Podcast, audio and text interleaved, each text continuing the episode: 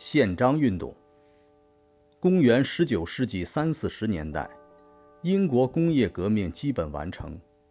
在工业革命过程中，无产阶级的力量迅速壮大，工人运动日趋高涨。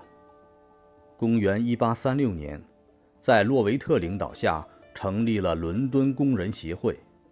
次年，他们提出了致国会的请愿书，并在一八三八年以《人民宪章》的名义公布。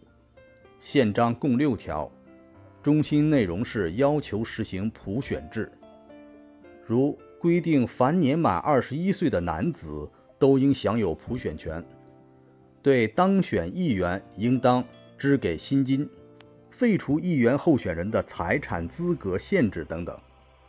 历史上将这场实现宪章内容所做的斗争称为宪章运动。宪章运动开始后。出现过三次高潮。一八三九年七月十二日，国会否决了请愿书。消息传出后，伯明翰工人举行了起义，各地群众举行罢工和示威，宪章运动出现了第一次高潮。不久，政府派出大批军队镇压了起义，逮捕宪章派领袖，运动转入低潮。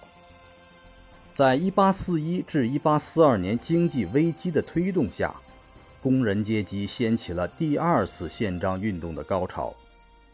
1842年4月12日，宪章派在伦敦举行了第二次代表大会，制定了请愿书，向国会提出申请。除了坚持人民宪章的六项要求外，还提出了废除新济贫法。取消劳动院，要求政教分离，取消十一税等，甚至提出了取消资本家对土地和生产资料独占的要求。这次请愿书所提出的更为激进的要求，说明宪章运动已经摆脱了资产阶级的影响，具有更加纯粹的无产阶级性质。然而，国会又否决了请愿书。宪章派领导机构号召工人举行总罢工，进行抗议活动。八月九日，曼彻斯特工人首先宣布总罢工，各地工人纷纷响应，罢工席卷全国。但由于政府派军队镇压了罢工，运动再次转入低潮。一八四七年的经济危机和一八四八年欧洲各国的革命运动。特别是法国二月革命的胜利，给宪章运动注入了新的动力。一八四八年初，全国宪章协会恢复活动，筹备第三次请愿。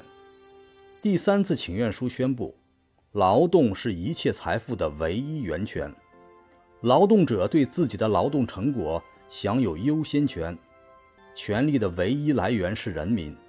工人群众还提出了建立共和国的要求。在第三次请愿书上签名的有五百多万人。宪章运动形成了第三次高潮。一八四八年四月三日，宪章派召开第三次代表大会，到国会递交请愿书。政府调集了三十万军队，准备镇压工人。四月十日清晨。当成千上万的工人向国会进发时，宪章派的右翼领导人屈服于政府的武力威胁，力劝工人解散回家。请愿书只由几个领导人递交国会，这样致使运动夭折了。随后，政府下令遣散宪章派组织，并大肆逮捕宪章派积极分子，宪章运动归于失败。宪章运动虽然失败了，但它的历史意义是重大而深远的。它已经不是个别工厂、个别地区的工人反对资产阶级的斗争，而是全英国的工人阶级共同进行的一场大规模的政治斗争。在斗争中，工人们建立了自己的组织，提出了本阶级的政治要求，把矛头指向了资产阶级的政治统治。宪章运动是英国无产阶级的第一次全国规模的群众性的政治斗争，标志着英国无产阶级登上了政治舞台。